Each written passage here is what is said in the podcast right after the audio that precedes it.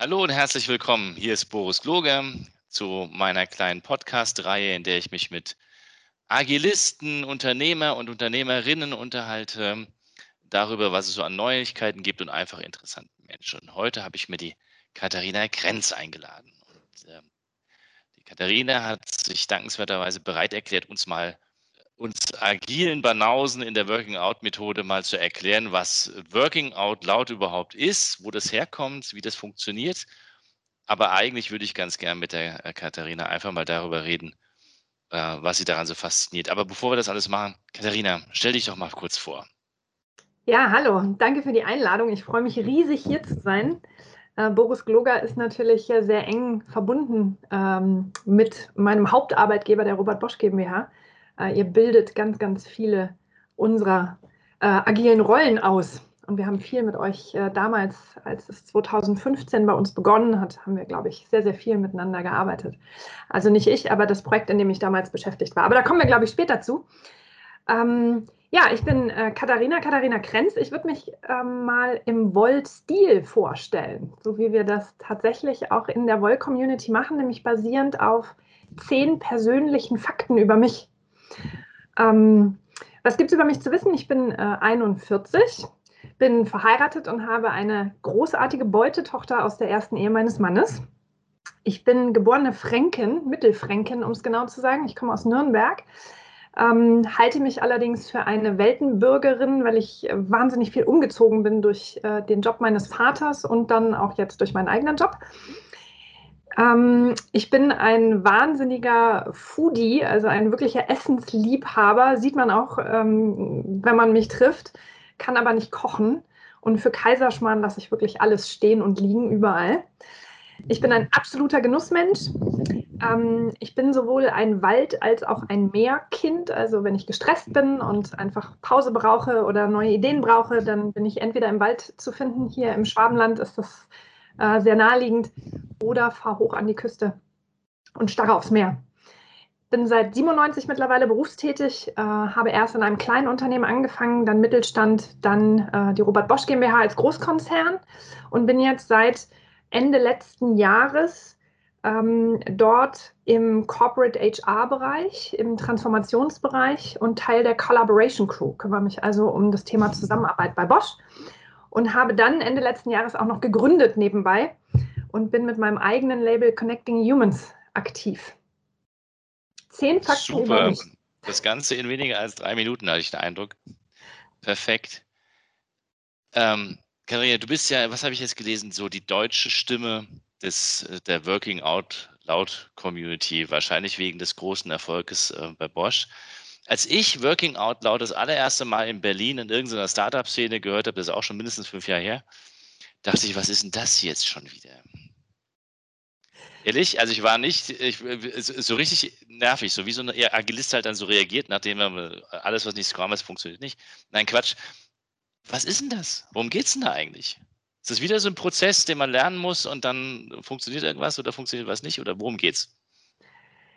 Ja, also die Reaktion kenne ich, äh, kriege ich auch jeden Tag immer noch zu hören, obwohl wir das seit fünf Jahren wirklich sehr exzessiv äh, machen und betreiben und zumindest, ich glaube, viele, viele Leute schon von Working Out Loud gehört haben. Also was ist es eigentlich? Wenn man einen Stepper fragt, der ja das gleichnamige Buch geschrieben hat, das auch jetzt Ende des Jahres in Deutsch, auf Deutsch in Deutschland erscheint äh, und der die Methode erfunden hat, um diese Arbeitsweise zu lernen, dann sagt John, es ist eine Methode. Und wenn du mich fragst, dann sage ich eigentlich, ist es eher eine Haltung, nämlich äh, die Haltung, und dafür steht das Out Loud, äh, für nach außen gerichtete Zusammenarbeit. Das heißt, für eine offene, kollaborative Haltung im Netzwerk, um Mehrwert für mich und gleichzeitig in Echtzeit im digitalen Umfeld für das Netzwerk zu erzielen. So, und das ja, aber, aber du arbeitest ja nicht? Du arbeitest ja nicht an einem gemeinsamen Projekt, oder? Also ich meine, das so hatte ich es jedenfalls nicht verstanden. Jeder macht sein eigenes Ding und dann trifft man sich halt einmal in der Woche. Genau, also man lernt das. Ähm, also das ist erstmal die Haltung per se. Ne? So, dann mhm. äh, finde ich natürlich auch, dass Working Out Loud mittlerweile wirklich eine Fähigkeit ist. Ich sehe auch immer mehr Stellenbeschreibungen, wo Working Out Loud explizit ausgeschrieben ist als Fähigkeit. Äh, und tatsächlich, und das, was du gerade äh, gemeint hast, Boris, ist die, ist die Methode, um es zu lernen. Ja, also es gibt mhm. tatsächlich ähm, eine Methode, äh, um zu lernen, also um diese Haltung zu triggern und äh, bei ähm, Erfolg äh, natürlich auch auszuprägen, äh, um aber sich die Fähigkeit anzueignen. Und die Methode beinhaltet genau das, was du gerade gesagt hast, nämlich äh, man nimmt sich ein ganz eigenes Lernziel vor. Zum Beispiel, ich möchte endlich mal verstehen, warum wir jetzt eigentlich agil machen. Mhm. Oder machen wir eigentlich agil oder sollten wir vielleicht agil die Haltung besser haben? Können wir gleich mal drüber diskutieren. Ähm, das kann ich mir als Lernziel vornehmen und dann treffe ich mich ähm, mit vier bis fünf Menschen einmal in der Woche für eine Stunde über zwölf Wochen hinweg und arbeite mit den sogenannten Circle Guides, also ein Handbuch tatsächlich. Etwas, das zumindest meine Kollegen bei Bosch immer sehr äh, begeistert. Es gibt eine Gebrauchsanweisung. Ja, ist wichtig. Also, natürlich. Rezepte. Rezepte helfen, wenn man was Neues lernen will, klar. Genau. Ne? Also das ist tatsächlich die Methode. Das heißt, ich lerne mit einem eigenen Thema ein Netzwerk aufbauen, ähm, das so stark ist, dass man sich gegenseitig hilft, dass man offen Wissen teilt, dass man sich gegenseitig unterstützt. Und ich baue tatsächlich in diesen zwölf Wochen ein Netzwerk an Menschen um mein selbstgewähltes Thema drumherum auf. Aber natürlich ist es ein Expertennetzwerk, das sich um ein Thema dreht. Und mit dem kann ich dann natürlich auch gemeinsam übergreifend Themen bearbeiten. Das heißt, es geht über diese zwölf Wochen hinaus, im Idealfall, oder so immer. Oder wie macht man dann weiter? In den allermeisten Fällen tatsächlich. Also unterschiedlich. Ähm, viele Menschen machen äh, oder im Schnitt machen Menschen dreimal mit. Einmal äh, im Konzern, wenn es da angeboten wird oder im Unternehmen. Einmal außerhalb, auch in der Muttersprache. Und dann machen die meisten noch ein drittes Mal in der Fremdsprache mit, äh, um Diversität nochmal ganz anders zu erleben oder um tatsächlich auch sehr gezielte Netzwerke ähm, mit Kooperationspartnern oder Arbeitskollegen in anderen Ländern äh, aufzubauen. Ne, weil das oftmals ja von hier aus auch nicht so ganz einfach ist. Ähm, das heißt, Menschen machen oftmals mehrmals an dieser Neben an der Methode teil. Viele, die verstanden haben, wie es funktioniert, arbeiten einfach so, ähm, basierend auf der Methode mit dieser Haltung, mit diesen Fähigkeiten genauso weiter. Ähm, ich zum Beispiel, ich habe immer wieder Themen, die sich dafür eignen, außerhalb Bosch oder auch innerhalb Bosch im Netzwerk gemacht zu werden. Also gerade wenn es um Co-Creation geht ähm, geht, wo man wirklich viele verschiedene Perspektiven auf ein Thema schauen lässt, um diese Vielfalt dann wirklich auch nutzen zu können. Ähm, ja, und manche, äh, die die Methode vielleicht auch nicht mögen, äh, brechen nach drei Wochen ab und sagen, Working Out Loud, was für ein Mist, brauche ich nicht. Ich bleibe lieber hier in meinem dunklen Kämmerlein oder in meinem Team, in meinem Büro und äh, gehe nicht ins Netzwerk.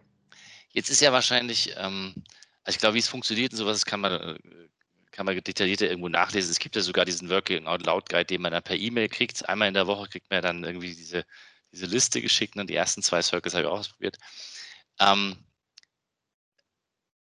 was mich noch viel mehr interessiert ist, wenn du, weil du schreibst, es ist vielleicht das beste Change Management äh, Tool der Welt. Das war eine Grassroot-Initiative? Also Leute haben damit wieder mal angefangen. Du hast auch vor, keine Ahnung, ungefähr fünf Jahren damit angefangen, hast gesagt, hier, probier das jetzt mal aus. Äh, beschreibst das ganz schön, dass du irgendwie 50 äh, Leute gefunden hast, die mitgemacht haben, indem du das halt mal auf eine Webseite gesteckt hast, intern. Also ist Grassroot. Und jetzt fängt es aber an, wie so bei vielen, jetzt kommt das Management von Organisationen wahrscheinlich auf dich zu und sagt, wir wollen Working Out Loud machen. Implementier das mal. Was, was verändert sich? Also tatsächlich ist es so, dass wir A nach fünf Jahren sehr viel mehr wissen äh, wie man diese Methode so adaptieren kann, dass sie für bestimmte Zielgruppen besser passt und für ganz konkrete Anwendungsfälle auch äh, sehr, sehr gut einsetzbar ist. Ähm, und wir sehen oder wir wissen, dass man sie tatsächlich ähm, so zielgerichtet als Change Management Tool äh, einsetzen kann, dass sie uns in der Umsetzung für alle möglichen Themen hilft. Ähm, damals, als ich angefangen habe, 2015, das auch bei Bosch zu machen, ähm, bin ich da recht naiv einfach dran gegangen und habe gedacht, Mensch, das ist eine tolle Methode, die einfach auf Individuen wirkt, ne, was man als Großkonzern ja normalerweise eher nicht tut. Wir schauen immer, dass wir Enabling-Konzepte für viele Anwender, für Massen hinbekommen äh, und schauen weniger auf die Bedürfnisse des Einzelnen als auf ganze Zielgruppen, ne, ganze Interessensgebiete. Und habe gedacht, das deckt uns eine Lücke im Enabling-Portfolio einfach ab, um äh, unsere interne Kollaborationsplattform aber auch besser zu nutzen, also um virtuelle digitale Zusammenarbeit zu fördern und zu unterstützen und dem Einzelnen zugänglich zu machen. Das war damals so meine Herangehensweise, so hatte ich das auch erlebt im Selbstversuch. Und heute sehe ich, dass wir tatsächlich in ganzen Geschäftsbereichen wenn wir begleitete Working Out Loud Circle anbieten. Das heißt, mit einer ganz, ganz großen Gruppe gleichzeitig in die zwölf Wochen starten und die tatsächlich über verschiedene Events auch in den zwölf Wochen immer wieder zusammentrommeln und immer wieder gemeinsam auf den Prozess schauen, auf das, was da passiert, was gelernt wird, äh, dann verändert das tatsächlich was. Weil wenn 300 Leute in einem 5000-Mann-Bereich äh, plötzlich anfangen, anders zu arbeiten, sich offen zu vernetzen, offen Dinge zu teilen und sich ganz offen gegenseitig zu unterstützen, dann macht das was. Das macht was mit der Kultur, das macht was mit dem Umgang miteinander, ähm, das verändert ähm, nicht nur den Einzelnen, sondern das skaliert, weil es einfach auch abstrahlt. Ne? Also wenn du jetzt plötzlich anders arbeitest, dann merkt das auch dein Umfeld. Das merkt die Familie, der Freundeskreis, das merkt aber vor allen Dingen dein direktes Arbeitsumfeld. Und wenn sie dich dann fragen, was hast du verändert und was hat es dir gebracht, dann zieht das auch weitere Kreise, ohne dass Leute am Programm teilgenommen haben. Jetzt, müssen, jetzt, jetzt machst du mich neugierig. Also, weil, ähm, okay, habe ich verstanden. Nehmen wir mal an, wir, ma wir machen das in einem Bereich von 5000 Leuten mit 300 Leuten. Mhm. Wo ist denn jetzt der Unterschied zwischen den klassischen Formaten, die es auch gab, wie zum Beispiel, ähm, ich könnte ja auch äh, ein, ein World Café Format jede Woche machen mit bei 300 Leuten und auch heutzutage könnte man es virtuell machen. Vor 20 Jahren hätte man es vielleicht äh, ein bisschen mehr Aufwand machen müssen in jeder Abteilung oder sowas was macht denn jetzt Working Out Loud so viel besser als diese klassischen Formate? Oder anders? Besser vielleicht nicht mehr, aber anders. Anders. Effektiver. Anders tatsächlich. Ne? Also ähm, tatsächlich ähm, ist, glaube ich, der größte Unterschied. World Café ist ja eher eventbasiert. Ne? Da kriege ich mal kurz äh, 300 Leute auch zusammengetrommelt und gemeinsam was gemacht. Äh, Working Out Loud, die Circle laufen ja nach wie vor parallel. Diese kleinen vier bis fünf Mann-Teams, die in diesem Schutz- und Experimentierraum zusammen lernen, gemeinsam üben und, und das ist ja das, was dich wahrscheinlich auch so begeistert, sich an ihr Ziel ran iterieren. Das ist ja eine agile Lernmethode.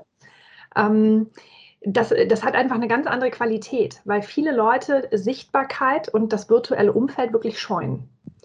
Gerade in Deutschland tatsächlich. Ne? Also wir haben äh, wirklich sehr, sehr viele Berührungsängste, ganz viele Befürchtungen immer noch, ähm, für diese digitale, virtuell vernetzte Welt.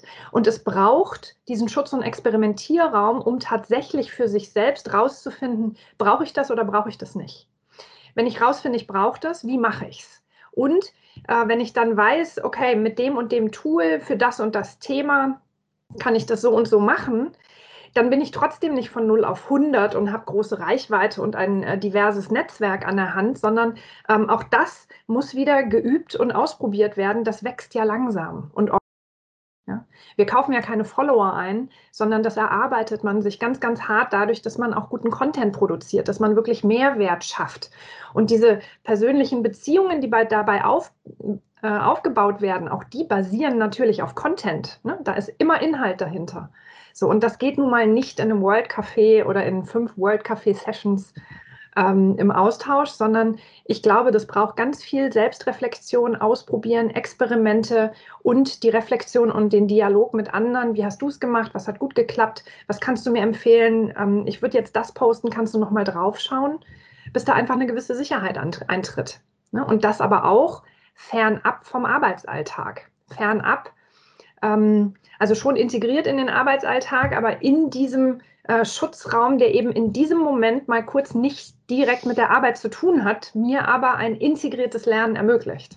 Also fürs, fürs Lernen macht das, äh, verstehe ich das sofort. Ich spiele jetzt mal äh, kritische Führungskraft. Fürs, fürs, fürs, fürs Lernen macht das, macht das irgendwie total Sinn. Ja? Würde ich auch mein normal, also das Arbeit, für das ich jetzt zum Beispiel bei Bosch oder was weiß ich, da in einem Daimler oder sonst irgendwas bezahlt werde, würde ich das auch so äh, strukturieren? Also könnte man das damit auch machen? Ähm, also äh, ist ja bezahlt. Also bei uns ist Lernzeit natürlich Teil der Arbeitszeit und damit bezahlt. Ne? Und das ja, ist aber du könntest jetzt hinsetzen, könntest jetzt sagen, ich will jetzt wissen, was agil ist oder ich möchte jetzt keine Ahnung wissen, wie man besser eine Sprache lernt. Könnte man ja theoretisch auch machen und nicht zwingend, äh, wäre nicht zwingend Arbeitszeit. Also zwar, nein, sagen wir mal so, originär sofort ab äh, Arbeitswert sozusagen, klassisch gedacht. Na, ich verrate dir mein Geheimnis, oder besser gesagt, ich bin mir sehr sicher, du kennst das. Menschen lernen am besten, wenn sie sich für was interessieren und davon begeistert sind, also offen und neugierig dem Lernthema gegenüberstehen. Und wir als Arbeitgeber können das nicht mehr unbedingt vorhersagen. und voraussagen. Und das machen wir auch nicht. Du kannst bei Bosch während der Arbeitszeit mit einem ganz privaten, persönlichen Ziel, ich will kochen lernen oder anders kochen lernen, äh, kannst du an einem Voice Circle teilnehmen. Und das ist natürlich bezahlt, weil was uns interessiert, ist nur, dass die Fähigkeit ausgeprägt wird und die Haltung einfach getriggert wird. Weil für Bosch ist der größte Nutzwert natürlich darin, wenn unsere Mitarbeitenden oder die Kollegen und Kolleginnen von mir, wenn wir uns vernetzen, wenn wir offen Wissen teilen, wenn wir am Wissen der anderen wirklich teilhaben können, wenn wir offen diskutieren, auf Ideen, Gedanken, Themen aufbauen können und dadurch Innovation und was Neues entsteht. Das heißt, es geht nur darum, dass Fähigkeit und Mindset getriggert wird. Und ob du das mit Kochen lernst, also ein Netzwerk mit Köchen aufbaust oder Amateurkochprofis, äh, oder ob du ein Netzwerk an Agilisten aufbaust, tatsächlich interessiert uns das in der ersten Instanz gar nicht. Was braucht es da an Führungskräften-Mindset, um das überhaupt zuzulassen? Oh. Stellt mir das jetzt vor. Ich meine, ähm, also ich meine, von Bosch wissen wir, dass ihr seit zehn Jahren unterwegs seid, nicht? Klar, die wollen, die wollten sich verändern. Da wollte, da wollte man irgendwas. Ähm, ich stelle mir jetzt gerade so einen klassischen, ähm, sorry, aus diesem Stuttgarter Raum, KMU-Zulieferbetrieb vor. Ähm, was müssen die überhaupt zulassen? Ja, ich glaube, es fängt mit der Haltung an. Also welches Menschenbild habe ich eigentlich? Glaube ich, dass Menschen in der Lage sind, selbst organisiert und eigenverantwortlich das zu lernen, was sie jetzt brauchen? Traue ich denen das zu oder glaube ich, ich muss das bestimmen? Ähm, ich bin 2005 bei Bosch eingestiegen. Damals war das noch gang und gäbe, in, im Mitarbeiterjahresgespräch festzulegen, welche zwei Seminare man am, im nächsten Jahr besuchen darf, um die Arbeitseffizienz und Freude zu erhalten. Also das Klassiker, oder? tatsächlich Maßnahmen zur Steigerung der Leistungsfähigkeit. Und ich bin so dankbar, dass es abgeschafft ist.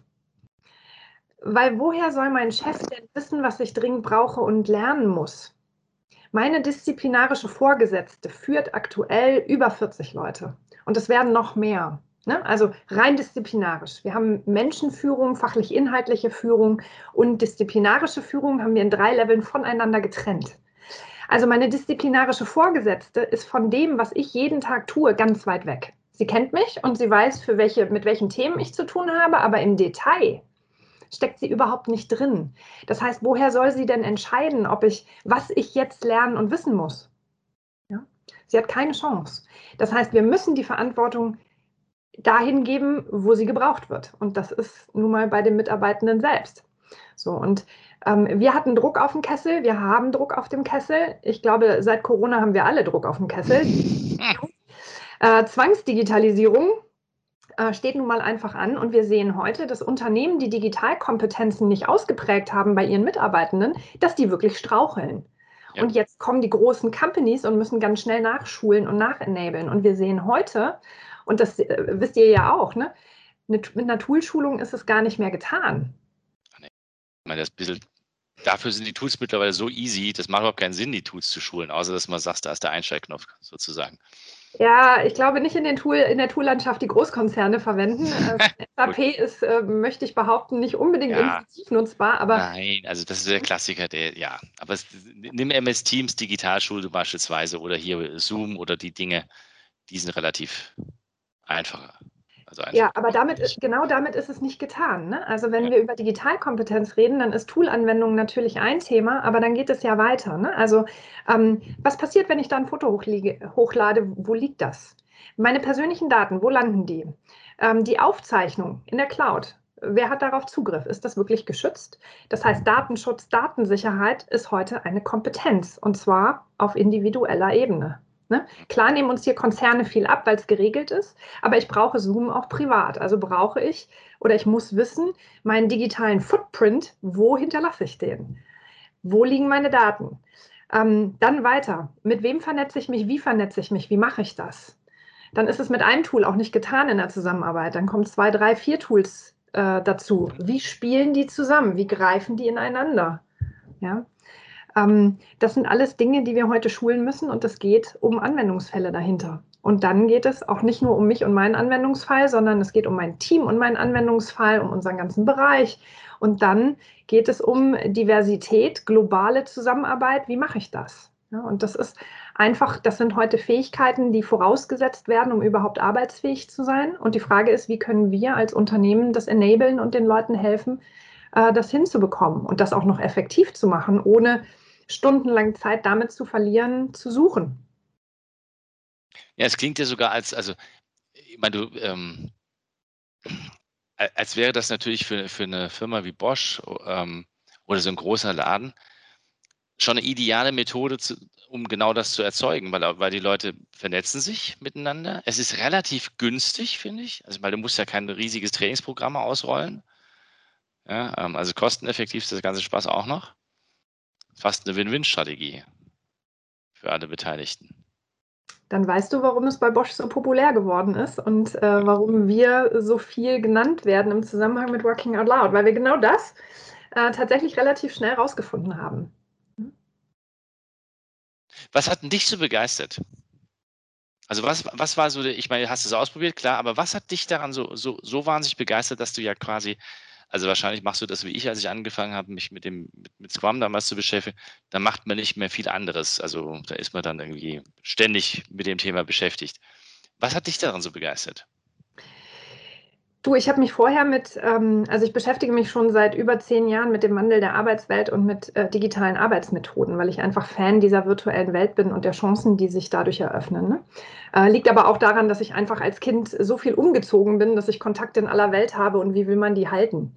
Ja, also äh, mir spielt es einfach, das spielt, greift direkt in mein Leben rein, in meine Art zu leben und in, mein, in meine persönlichen Vorlieben. Aber was mich so begeistert hat, war tatsächlich die Erkenntnis, dass man das lernen kann.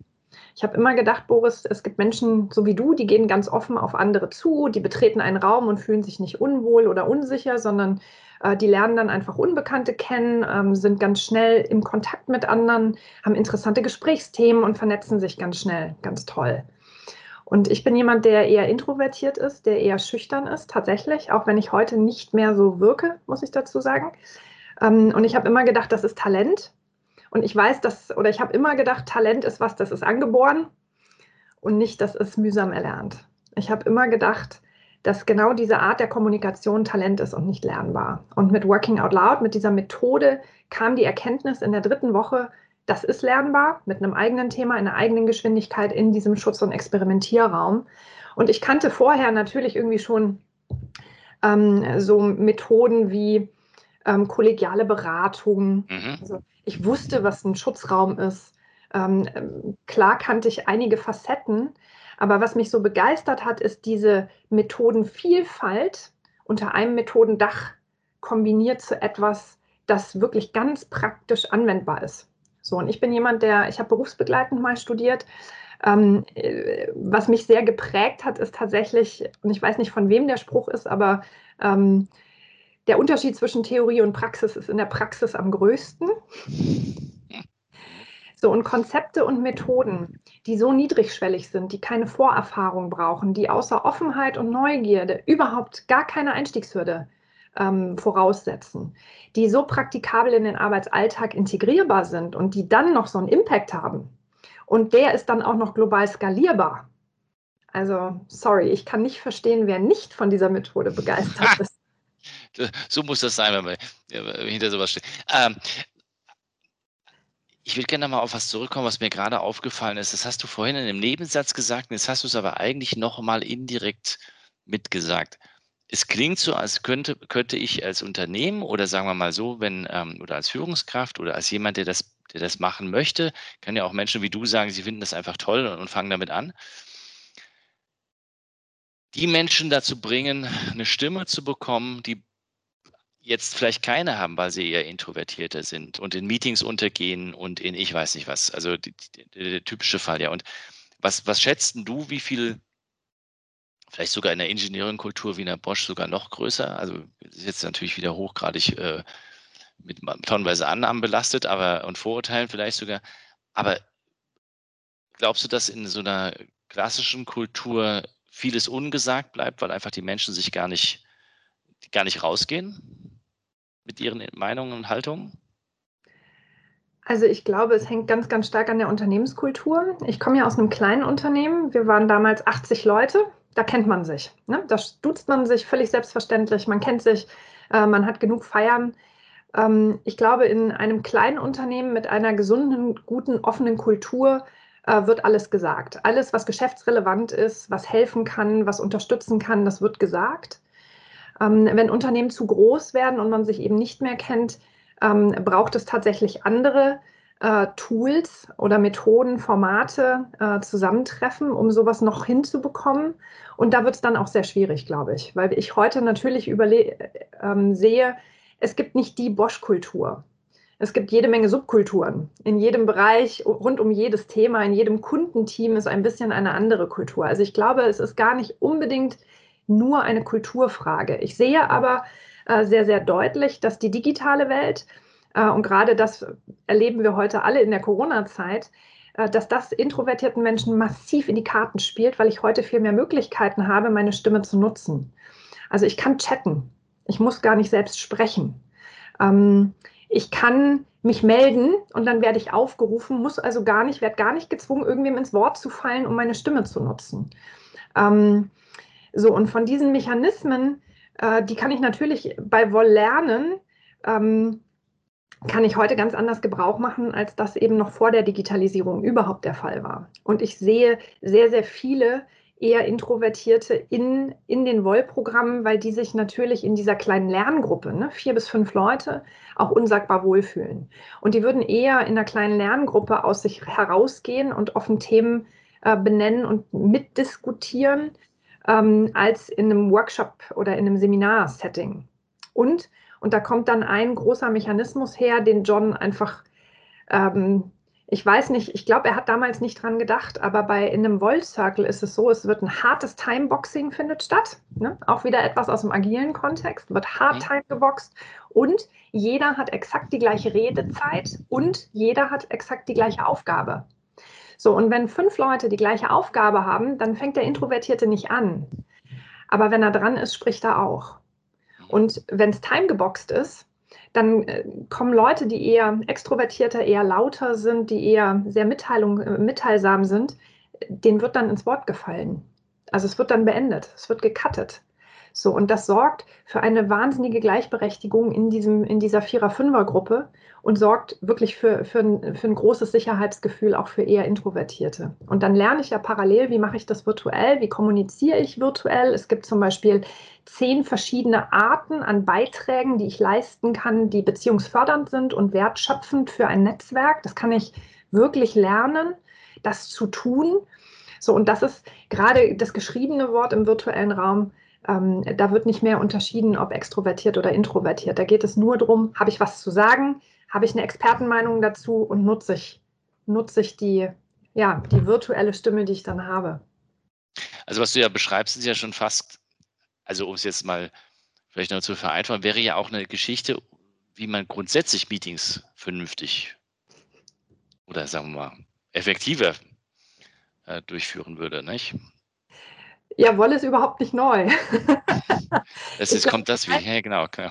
Kein Inhalt von uh, Working Out Loud aus dem Programm, also aus der Methode heraus, ist überhaupt neu. Es macht nur ganz, ganz vieles nochmal sichtbar und anders bewusst, uh, weil ich glaube, dass wir einfach uh, ganz viel vergessen haben. Ne? Also im Kindergarten oder im Sandkasten war das Thema Teilen und sich gegenseitig helfen und unterstützen irgendwie noch total selbstverständlich.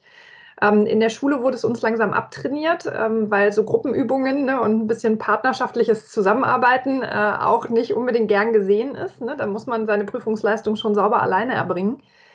So, und jetzt in Unternehmen suchen wir genau diese Fähigkeiten ja unbedingt wieder. Ne? Und ich meine, die agilen Teams, äh, wenn ich sehe, wie die heute arbeiten, die brauchen genau die gleiche Haltung. Ne? Die brauchen genau diese fünf Prinzipien, auf denen Working Out Loud äh, basiert, die brauchen agil arbeitende Teams, egal ob sie virtuell agil arbeiten oder offline in einem äh, Büro, Space, wie auch immer. Äh, die brauchen genau die gleichen Prinzipien. Ja.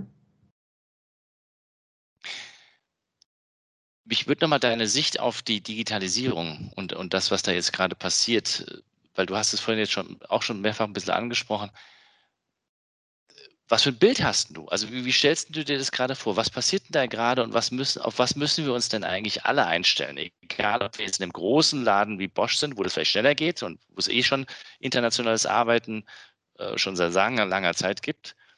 Aber was, auf was müssen sich die anderen auch alle einstellen? Was wird passieren? Was glaubst du? Also ich bin zutiefst davon überzeugt, dass alles, was digitalisierbar ist, auch digitalisiert wird. Genauso wie das alles automatisiert wird, was automatisierbar wird. Ähm, einfach weil äh, die Maschine ist nun mal einfach leistungsfähiger. So, sowohl Hard- als auch Software ist äh, durch ist einfach leistungsfähiger, ist äh, fehlerresistenter. Ähm, das heißt, wir werden uns dieser Mechanismen, wo auch immer geht, bedienen. Das kann man gut finden oder nicht, aber es wird passieren. Und ich glaube, äh, je nüchterner wir damit umgehen, desto besser. Und je mehr Fähigkeiten wir uns aneignen, um da gut zu navigieren, um zu verstehen, worum es geht und um wirklich ähm, uns das selbst auch für unsere eigenen Umfelder zunutze zu machen, ähm, desto mehr Chancen werden wir haben. Ja, ich sehe, wenn ich das vergleiche mit der Karriere, die zum Beispiel mein Vater gemacht hat, äh, wenn ich das vergleiche mit dem, was ich heute tue, für meinen Vater war völlig klar, was er studiert und es war eine sehr lineare Karriere. Er ist bei Siemens eingestiegen ähm, und hat inhaltlich, also es waren unterschiedliche Themenfelder, aber der Kern seiner Arbeit war durchgehend immer der gleiche. Und das sehe ich heute für mich schon nicht mehr. Ich glaube nicht, dass ich meinen Job, ähm, und ich muss noch 24 Jahre arbeiten. Du darfst noch 24. Ja, ja, oh Gott, das klingt ja furchtbar. Das Ding ist, es kommt mir die meiste Zeit gar nicht unbedingt wie Arbeit vor, ne? weil ich ja. äh, tatsächlich was tue, was mir große Freude macht. Ähm, aber ich muss noch 24 Jahre leistungsfähig sein, um Geld zu verdienen, ne? wenn ich in diesem klassischen System bleibe aber ich werde in 24 Jahren definitiv nicht mehr das tun, was ich heute tue, weil ich glaube, mein Job, den wird es so in der Form einfach. So, und da kann ich jetzt mich natürlich hier hinsetzen und jammern und äh, über die Betriebsräte oder die IG Metall einfordern, dass es so bleibt. Die Welt verändert sich. Und die Welt wird sich immer weiter verändern. Und Wandel, so hart es ist, wird nie wieder so langsam sein wie heute, weil morgen schon alle Prozessoren, alles, was geht, schneller, leistungsfähiger dreht. Und darauf müssen wir uns einfach einstellen. Und ich glaube, die Fähigkeit, äh, durchgehend dazulernen zu können, das auch im Blick zu haben, auch mitzubekommen, was da draußen passiert, äh, die ist immens wichtig und die brauchen wir alle. Ja. Lass uns mal das gesellschaftliche Rad drehen. Glaubst du, dass man das auch Schülern, äh, Lehrern, vielleicht auch der Politik als Methode an die Hand geben könnte, um ähm, nicht vielleicht auf der einen Seite Digitalisierung besser zu lernen, also oder, oder digitales Verhalten oder miteinander arbeiten, aber vielleicht auch andere ähm, gesellschaftlichen Themen in den Griff kriegen könnte? Nachbarschaftshilfe oder sowas? Also genau dafür setze ich mich ja massiv ein, ne? dass diese Methode sich weiter, also über Bosch-Grenzen hinaus verbreitet. Ne? Ich glaube, das ist ja das, was man auch sehen kann, was ich wirklich tue. Ähm, es bekannt zu machen, wie diese Mechanismen funktionieren und warum die so wertvoll sind. Ähm, es ist so ein bisschen eine Schwierigkeit dabei, nämlich Woll funktioniert nur, wenn man freiwillig mitmacht. Das heißt, man kann Woll eben nicht ausrollen, man kann auch niemanden in einen Circle zwingen, man kann überhaupt niemanden zwingen zu lernen, weil wer nicht lernen will, der lernt nicht. Ähm, das heißt, das Prinzip der Freiwilligkeit ähm, steht hier leider äh, viel entgegen, auch wenn ich wahnsinnig gerne bei der Bundesregierung mal einmarschieren würde, um zu sagen, Leute, so, wir machen jetzt Woll. Wir wissen dank einer großen Studie mit der Uni Potsdam und Metaplan, dass sich Working Out Loud wirklich auf den Umgang miteinander sehr positiv auswirkt. Also tatsächlich gehen Menschen hinterher besser miteinander um. Und ich glaube wirklich, dass das das Thema, was du genannt hast, Nachbarschaftshilfe, äh, deutlich triggern würde, wenn mehr Menschen erleben, wie gut es sich anfühlt, anderen zu helfen wie gut es sich anfühlt, großzügig zu sein, wie gut es sich anfühlt, sich frei von dieser Erwartungshaltung zu machen, wann kriege ich was von wem wie zurück und einfach ein bisschen, also nicht, vielleicht nicht Mutter Teresa-Style, aber ein bisschen altruistischer äh, miteinander umgehen, weil das ist was, das sehr befriedigend sein kann. Und jetzt, wo wir gerade in dieser schweren Zeit alle nach Möglichkeiten suchen, ähm, uns selbst wieder besser auszubalancieren, ähm, glücklich zu sein, zufrieden zu sein, positive Erlebnisse zu haben, kann anderen helfen, eine wahnsinnig mächtige Methode sein oder eine wahnsinnig mächtige Tätigkeit. Ja, also definitiv. Ich meine, es ist, glaube ich, bekannt, dass gerade die Menschen, die am, ähm, das haben wir ja, glaube ich, sogar ähm, während der, der, der erst, des ersten Lockdowns, wobei ja einige glauben, es wäre keiner gewesen, aber ist ja egal, aber ähm, während des ersten Lockdowns haben wir ja gesagt, dass die Menschen, die wirklich anderen geholfen haben, denen ging es eigentlich gut. Die waren zwar fertig am Ende vom Abend, logisch, klar, aber die haben nicht rumgejammert, dass sie so einen schrecklichen Job haben in der Sekunde. Das, das hat man, glaube ich, nirgendwo gelesen.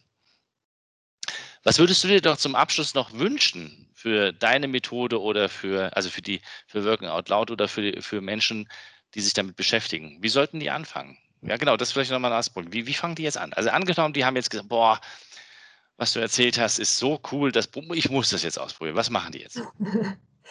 Tatsächlich gehen die ganz einfach auf die Homepage von John Stepper, www.workingoutloud.com. Das kannst du bestimmt mit verlinken.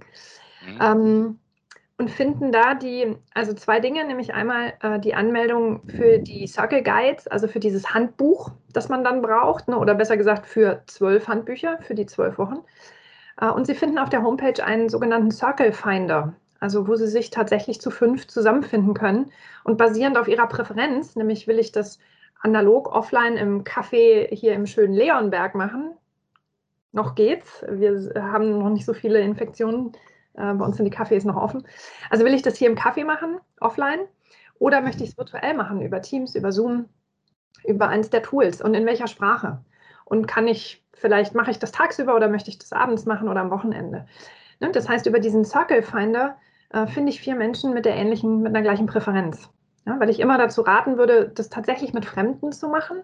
Das ist zwar eine große Herausforderung am Anfang und die meisten verstehen auch gar nicht, warum soll ich das mit Fremden machen. Ich mache das lieber mit Freunden oder Bekannten oder mit einem Kollegen. Ähm, die Effekte sind so viel größer, wenn sich die Menschen vorher nicht kennen. Weil das, was Woll wirklich macht, ist natürlich diesen Schutz- und Experimentierraum. Also diese fünf Leute, die kommen sich sehr nahe und die lernen sich sehr schnell sehr persönlich kennen. Und ähm, das nochmal zu erleben, ne? Also da nochmal Hemmschwellen runterzunehmen, auf Fremde zuzugehen und sich mit Fremden auszutauschen und auch Menschen, die ich nicht kenne, mal um Hilfe zu bitten oder was zu fragen. Ähm, ich glaube, allein die Erkenntnis, wenn die Erkenntnis am Ende der zwölf Wochen rauskommt, ist uns allen schon sehr geholfen. Ja. Ähm, was ich mir weiter wünschen würde, ist, dass ähm, Leute aufhören, über Buzzwords zu urteilen. Wir erhalten mit Absicht das Buzzword Working Out Loud, A, weil es provoziert B, weil es globaler Standard mittlerweile ist und wir alle dann wenigstens vom Gleichen reden.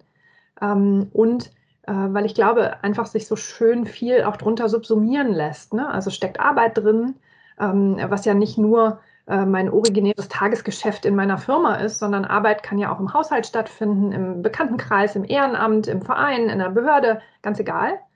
Und das out loud nach außen gerichtet, äh, ja, im Endeffekt genau für diese Netzwerke und die Vernetzung steht. Ne? Also sichtbar machen, teilen und natürlich helfen und andocken. So, das wäre mein zweiter Wunsch. Mein dritter ist natürlich, dass sich die Methode weiter verbreitet, äh, weil der Umgang mit Wollies oder Wollern ist deutlich angenehmer als der Umgang mit anderen. Die sind nämlich sehr hilfsbereit, die sind sehr kommunikationsstark, die sind sehr auf den drei Facetten der Kommunikation Aufmerksamkeit, Anerkennung, Wertschätzung sind die sehr gepolt äh, und das macht einfach den Umgang großartig. Ne? Und wer das mal erleben möchte, auf den sozialen, in den sozialen Medien gibt es in, auf jedem Kanal oder auf jeder Plattform Communities rund um Woll, also auf LinkedIn, Xing, ne? you name it. Äh, das kann man sich da mal anschauen, wie gut die miteinander umgehen. Ne? Und das zeigt, was möglich wäre, wenn wir alle äh, diese Mechanismen einfach bedienen. Und wenn ich mir natürlich von dir was wünschen darf, Boris, und von euch, wäre das natürlich Klar. großartig, äh, wenn ihr wollt, mit Agil einfach ein bisschen mehr verknüpft und es mitnehmt, mitnehmt in euer Portfolio, weil die fünf Elemente von Woll, wir haben jetzt nicht groß drüber gesprochen, ne, aber ähm, Beziehungen, sichtbare Arbeit, Großzügigkeit, Growth Mindset und zielgerichtetes äh, Suchen und Entdecken, also Fokus, Fokus auf die Aufgabe, Klarheit. Diese fünf Prinzipien sind elementare Bestandteile von jedem agilen Team. Mhm. Oder besser gesagt, von der agilen Haltung, weil wir können ja agil machen, aber was wir ja wollen, ist agil leben.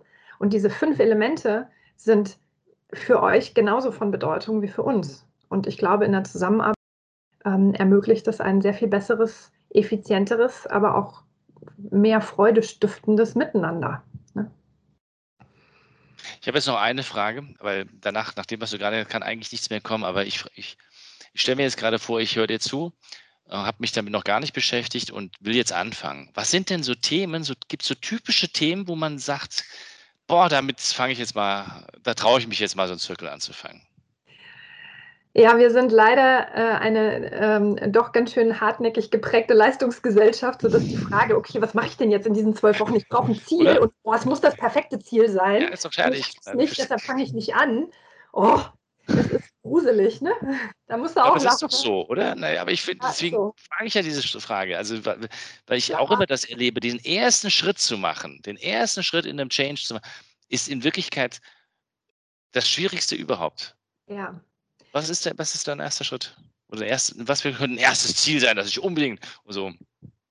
Tatsächlich das, was dir zuerst einfällt und wo ein Netzwerk helfen kann. Also im Endeffekt brauchst du ja, du baust ja in zwölf Wochen ein Netzwerk rund um genau dieses Thema auf. Ne? Also du wählst das Ziel und genau dazu suchst und findest und verbindest du dich mit Menschen. Und deshalb muss dieses Ziel unbedingt, es muss dich neugierig machen, du musst Lust zu haben, du musst dich irgendwie dafür interessieren. Vielleicht ein bisschen Begeisterung ist immer gut zum Lernen gerade. Ähm, so, und ansonsten ist das Thema völlig nebensächlich. Ne? Wir hatten es ja am Anfang. Ne? Also ich will, äh, muss meine Ernährung umstellen, muss anders kochen lernen dann werde ich in zwölf Wochen ein Netzwerk an Köchen aufbauen. Wenn jetzt aber der Arzt gesagt hat, ich muss das tun und eigentlich will ich es gar nicht, dann wird das jeder Koch, mit dem ich mich vernetze, sofort merken, dass ich da überhaupt keine Lust drauf habe. Und das wird unsere Beziehung sehr schwer machen. Wenn mein Ziel jetzt aber ist, mehr über agiles Arbeiten zu lernen, weil ich richtig Lust dazu habe, weil ich wirklich neugierig bin. Jetzt will ich endlich verstehen, wo ist jetzt eigentlich, also alle reden von Scrum und alle reden von agil, ist das das gleiche? Was macht das eigentlich? Brauche ich das? Kann ich so arbeiten? Hilft das meinem Team? Und ich brenne richtig dafür. Dann werde ich in zwölf Wochen ein Netzwerk an Menschen aufbauen. Scrum Master, Trainer aus dem Umfeld, Menschen, die in solchen Teams arbeiten, ähm, Product Owner, was auch immer. Und die werden sofort merken, dass ich interessiert bin. Ne? Und den Mechanismus, den kennst du auch, Boris, bin ich mir ganz sicher. Du bist ja äh, viel unterwegs, viel beschäftigt äh, mit deinem Thema. Dich kennenzulernen ist wahrscheinlich gar nicht so einfach, auch auf Konferenzen nicht so einfach. Ähm, deine Zeit ist einfach auch knapp, du kannst auch nicht allen helfen. So, aber jetzt kommt jemand mit großen leuchtenden Augen und interessiert sich richtig für dein Thema. Und, und jetzt kommt die Verbindung zu Wollen, nicht nur für dein Thema, sondern für deine Begeisterung für dieses Thema. Und genau das spiegelt er dir. Also er spiegelt dir seine Neugierde, warum gerade du für dieses Thema so brennst und dass ihn das richtig interessiert. So, und da kommt ein menschlicher Urimpuls zu helfen. Weil Dinge, die dich selber begeistern und die spiegelt dir jemand, ist wahnsinnig einfach daran. Und natürlich nimmst du dir fünf Minuten Zeit, auch wenn der keine Ahnung hat. Ja. Natürlich, ist ja vollkommen klar. Das, das, machen ja alle. Ich glaube, das ist in Natur wie du, wie es gesagt hast, das ist einfach menschlich, weil, weil in der Sekunde, wenn, die, wenn dieser Mensch sich für dich ja und deine Begeisterung interessiert, dann fühlst du dich ja auf dem Status hochgeschoben, wertgeschätzt, anerkannt, ja. was auch immer das an Bauchpinselaktionen da jetzt gerade laufen, dem wirst du ja. nicht abweisen. Ja, und wie viele Menschen können diesen, kennen diesen Mechanismus, nutzen den Mechanismus und können ihn gezielt einsetzen? Und das nicht manipulativ. Ne? Weil Woll macht genau das. Ne? Es bringt dir, es holt diese urmenschlichen Impulse nochmal hoch und zeigt sie nochmal deutlich und lässt sie nochmal erleben. Und das eben ganz ehrlich, offen, aufrichtig, natürlich und authentisch. Weil das hängt ja an dem Thema, das du dir wählst. Ja? Also das ist, und das zeigt vielleicht ein bisschen besser diese Genialität von Woll. Warum wir alle oder warum so viele wollen, äh, aber von dieser Methode so begeistert sind. Einfach weil das ist, das, sind, das ist nicht neu. Wir haben es nur irgendwie vergessen. Oder wir, wir haben das nicht parat. Das lernst du nicht in der Schule, wie man sich mit anderen Menschen vernetzt. Wie dockt man aneinander an? Wie schafft man eine gute persönliche Beziehung? Wie macht man das? Das lernt man nicht. Also nicht auf dieser Mechanismusebene. So, und das kannst du eben hier in dem Programm, kannst du es üben und ausprobieren. Und du wirst dann sehen, du kannst es für jedes Thema einsetzen. Aber dein erstes Thema für den ersten Schritt muss etwas sein, das dich interessiert, wo du neugierig bist und was dich begeistert. Aber und es bedingt das Thema des Netzwerks. Aber mehr ist es auch nicht. So, ob du dich jetzt für künstliche Intelligenz interessierst, also ein Fachthema vertiefen willst, zwölf Wochen lang, um dich mit einem Fachthema auseinanderzusetzen, ob du grundsätzlich einfach nur was über Woll wissen willst. Du kannst auch mit dem Thema selbst in so einen Circle gehen und sagen, jetzt will ich endlich wissen, ob das was kann oder nicht. Du kannst dem, ja. ja, stimmt, logisch. Ja, das ist super. Hallo. War das nicht. Du hättest das Thema zum Beispiel nehmen können.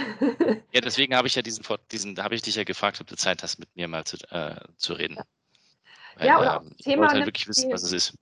Ne, guck mal, unser, und das machen ganz viele bei Bosch, die sagen, Mensch, wir arbeiten großartig agil zusammen und wir bei uns äh, entstehen ganz viele tolle Sachen, aber keiner kennt uns. Keiner sieht uns.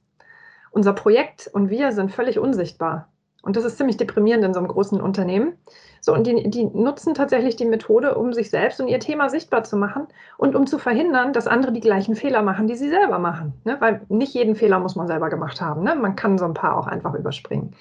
Das heißt, die nutzen oder die, die wählen sich dann als Ziel, sichtbarer zu werden, ihr Thema sichtbarer zu machen, ihr Produkt sichtbarer zu machen, ihr Wissen, ihre Expertise sichtbarer zu machen. Die nehmen ein Ziel wie, ich will mich beruflich verändern, ne? weil heute hast du beruflich viel, an, viel bessere, andere Chancen, wenn du sichtbar bist, wenn klar ist, was machst du, wofür stehst du, welche Talente hast du. Ja? Das heißt, es ist ein mannigfaltiges, leider Gottes, äh, Spektrum an möglichen Zielen, das du nehmen kannst. Und deshalb sage ich immer, nimm was, was dich interessiert und brennt, was du schon immer mal machen, immer mal tun, immer mal ausprobieren wolltest. Äh, und dann probier es einfach. Und wenn du nach drei Wochen merkst, oh, das war's nicht, ja, dann wechsel halt nochmal. Weil nach drei Wochen sind so die klar, dann weißt du, wie es geht. Und dann nimmst du einfach ein anderes Ziel. Weil es geht ja nur darum, Working Out Loud zu lernen. Und eigentlich nur fast zwölf Stunden sich mal mit anderen zu unterhalten. Wenn ich es richtig verstanden habe. Und nochmal zwölf ungefähr darüber hinaus, weil dieser Netzwerkaufbau, der läuft natürlich auch zwischen den Treffen weiter. Ne? Also du wartest, wenn auf meiner äh, Liste jetzt stand, ich will agil machen und dann lerne ich den Boris Gloger kennen, äh, dann äh, antworte ich dir nicht ausschließlich in meinen Circle-Meetings, sondern natürlich in dem Moment, wenn du antwortest, antworte ich auch. Ne? Also es sind, äh, wir sagen im Durchschnitt 24, 25 Stunden insgesamt. Ah, das ist immer eine, aber das ist immer eine schöne Hausnummer. Da weiß man auch, was man sich einlässt. Ich muss ungefähr 24 Stunden investieren und lerne dafür, wie ich mich in dem digitalen Umfeld nach Corona oder mit Corona in den nächsten Jahren positionieren kann.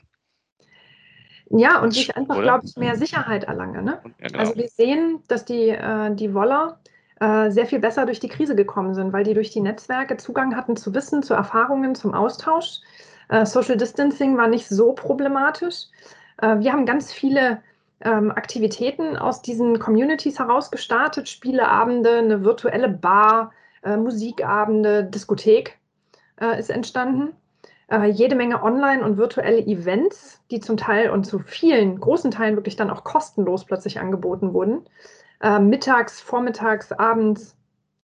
So, und über genau diese Netzwerke bist du an die Infos drangekommen ne, und konntest ja dich da einfach selber einladen. Und das ist zumindest einer meiner Lieblingsmechanismen. Ne? Äh, dass du alleine auf eine Konferenz gehst, ist ja eher unüblich. Also zumindest für Introvertierte wie mich. Ne? Man geht nicht allein auf eine Konferenz, das macht man einfach nicht. Es ist auch eher anstrengend mit den vielen Energien, die dann da so unterwegs sind. Hey, aber im virtuellen Raum kannst dich selber einladen, ja. ähm, brauchst nur klicken, lehnst dich zurück. Ich habe so einen großen Flatscreen, dank Zoom und jetzt kommt ja auch Teams mit mehreren Videobildern äh, kannst du die meisten sehen, bist aber hier in deinem eigenen Umfeld. So, und äh, um dich da sicher zu fühlen, sicher zu bewegen und um Zugang genau dazu zu bekommen, glaube ich, dass sich Woll einfach anbietet. Super. Ich glaube, noch viel mehr Werbung kann man für diese Methode und slash Haltung nicht mehr machen. Vielen, vielen Dank. Sehr gerne. Katharina. Ja. Und äh, noch viel Erfolg, ähm, auch in deinem eigenen Unternehmen. Sind wir jetzt nicht so ganz zugekommen, schaffen wir vielleicht bei einem anderen Mal, wann, wieso du eigentlich selbst gegründet hast und was du dafür Stolpersteine hast. Wenn du dazu Lust hast, würde ich dich gerne dazu nochmal ähm, interviewen, weil mich das immer fasziniert, Unternehmer darüber zu fragen, warum sie jetzt Unternehmen gründen. Aber wenn du Lust hast und Zeit, machen wir das ein anderes Mal. Sehr, sehr gerne. Jederzeit. Das hat Spaß gemacht. Freut mich. Vielen Dank. Bis zum ja. nächsten Mal. Macht's gut, Boris, und alles Gute für euch. Bis denn.